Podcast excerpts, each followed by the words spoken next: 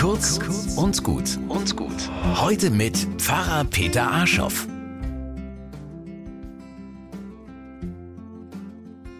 Die längste Nacht des Jahres geht gerade zu Ende. Es ist klirrend kalt und die Bäume und Sträucher sind mit Raureif überzogen. Der Morgenhimmel am 22. Dezember ist wolkenlos blau und am Horizont über dem Wald deutet sich schon der Punkt an, an dem gleich die Sonne aufgeht. Mein Freund und ich treten von einem Fuß auf den anderen, damit wir nicht einfrieren, während wir auf die Sonne warten. Im zarten Gegenlicht leuchtet unsere dampfende Atemluft. Unser Gespräch ist verstummt. Mit allem um uns herum warten wir auf den Tag.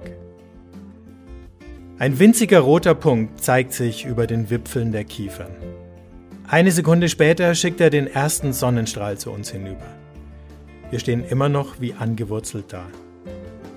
Aber just in diesem Augenblick fangen die Vögel, die ganz still gesessen hatten in den Bäumen und Büschen, um uns herum an zu singen. Alle auf einmal. Wir schauen uns erstaunt um. Die Eiskristalle an den Zweigen beginnen zu funkeln. Und ich bin einfach nur zutiefst dankbar, dass ich diesen heiligen Moment erlebe. Müde, durchgefroren, aber glücklich. Das Licht überwindet die Dunkelheit.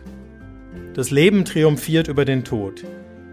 Hier draußen fällt es nicht schwer, das zu glauben.